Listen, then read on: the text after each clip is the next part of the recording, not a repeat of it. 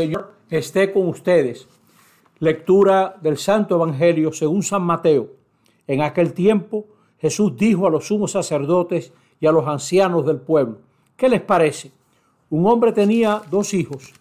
Se acercó al primero y le dijo, Hijo, ve hoy a trabajar al campo, a la viña. Él le contestó, no quiero, pero después se arrepintió y fue. Se acercó al segundo y le dijo lo mismo. Él contestó, voy, Señor, pero no fue. ¿Quién de los dos hizo lo que quería el Padre?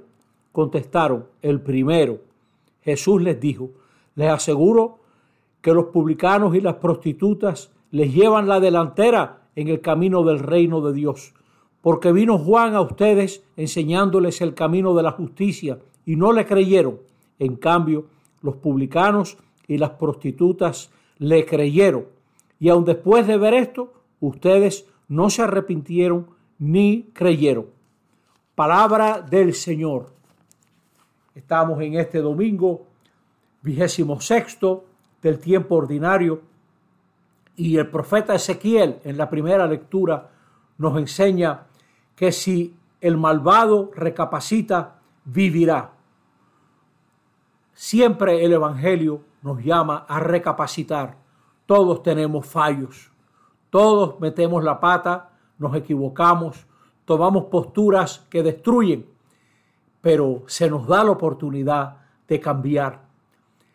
Las carreteras cada vez más tienen la posibilidad de dar un retorno, un retorno, porque la gente que construye carreteras sabe que son para seres humanos que se equivocan y en muchos lugares de la ciudad se puede doblar en U porque vamos en la dirección equivocada. Y a veces en la vida nos toca doblar en U. Fíjate cómo el Salmo, con mucha humildad, le pide al Señor, enséñame tus caminos. Es decir, Señor, no estoy tan seguro de que voy bien, de que estoy haciendo lo que me trae felicidad. Enséñame tus caminos que son caminos de bondad, de bien, de realización. La segunda lectura tiene un llamado de Pablo a que no nos encerremos en nuestros intereses. Los intereses, cuando solamente le hacemos caso a los intereses, nos llevan al desastre. En cambio, cuando nos ponemos en el lugar de los demás, cuando nos ponemos en el lugar de los demás, empiezan a suceder cosas buenas, cosas mejores. Después de la Segunda Guerra Mundial, cuando los alemanes y los franceses se dieron cuenta que se habían matado, que habían asesinado, se puede decir, a lo mejor de su juventud en 1870, la guerra franco-prusiana, en la Primera Guerra Mundial, 1914-1918, en la Segunda Guerra Mundial, 1939, 1945, decidieron, espérate, vamos mal, ¿qué vamos a hacer para no matarnos otra vez en 20 años? Y dieron la vuelta, doblaron en U, empezaron a, a compartir el hierro, el carbón. Por ahí empezó lo que es hoy en día la Unión Europea. Empezó por el mercado común. Nosotros necesitamos también en muchos asuntos nacionales e internacionales, mirar las cosas con ojos más lúcidos. Muchas veces en la familia no hemos tomado la actitud correcta. Fíjense cómo en el Evangelio Jesús presenta al primer hijo, responde de manera descortés, es seco, no reconoce nada, pero se arrepiente y va al campo como le había pedido el Padre a trabajar. Y eso fue lo que pasó con Juan el Bautista. La gente que cobraba impuestos, muchos de ellos ladrones, corruptos, las mujeres que se ganaban la vida de mala manera, que muchas veces desesperadas, hay que estar muy desesperado para estar en ese trabajo, se acercaron y creyeron en Juan el Bautista. En cambio, el segundo hijo está lleno de cortesía, le llama al papá Señor, dice que sí, que va, pero no va.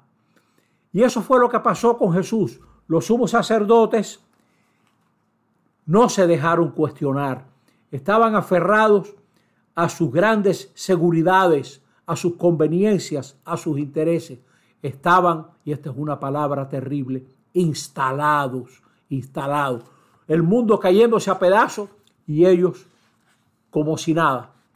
Nosotros no recapacitamos porque no nos atrevemos a preguntar, no nos atrevemos a decirle a la gente, ¿qué usted cree? ¿Cómo usted haría esto? Bueno, este sínodo que viene en la iglesia, que la prensa lo presenta bajo una luz sensacionalista, tonta, confunde la opinión de cuatro o cinco personas con la opinión de la iglesia. Este sínodo es para preguntarnos cómo vamos, cómo tenemos que ser iglesia, por dónde tenemos que ir, en qué estamos fallando. Y mucha gente que se cree que no necesita cuestionarse, lo ve mal porque no recapacitan, porque estamos instalados muchas veces. Hay mucha gente que se cree la gran cosa, pero a la hora de la verdad se ve quién es quién.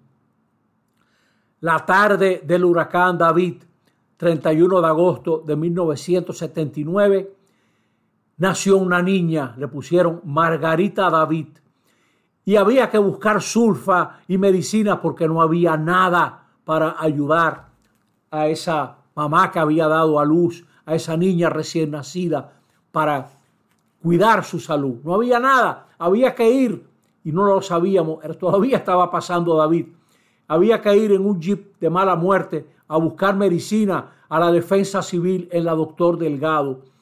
Y el párroco, que era yo, pedí voluntarios y nadie, nadie vino de la gente así piadosa, de la gente de la parroquia, nadie vino. ¿Usted sabe quién se ofreció?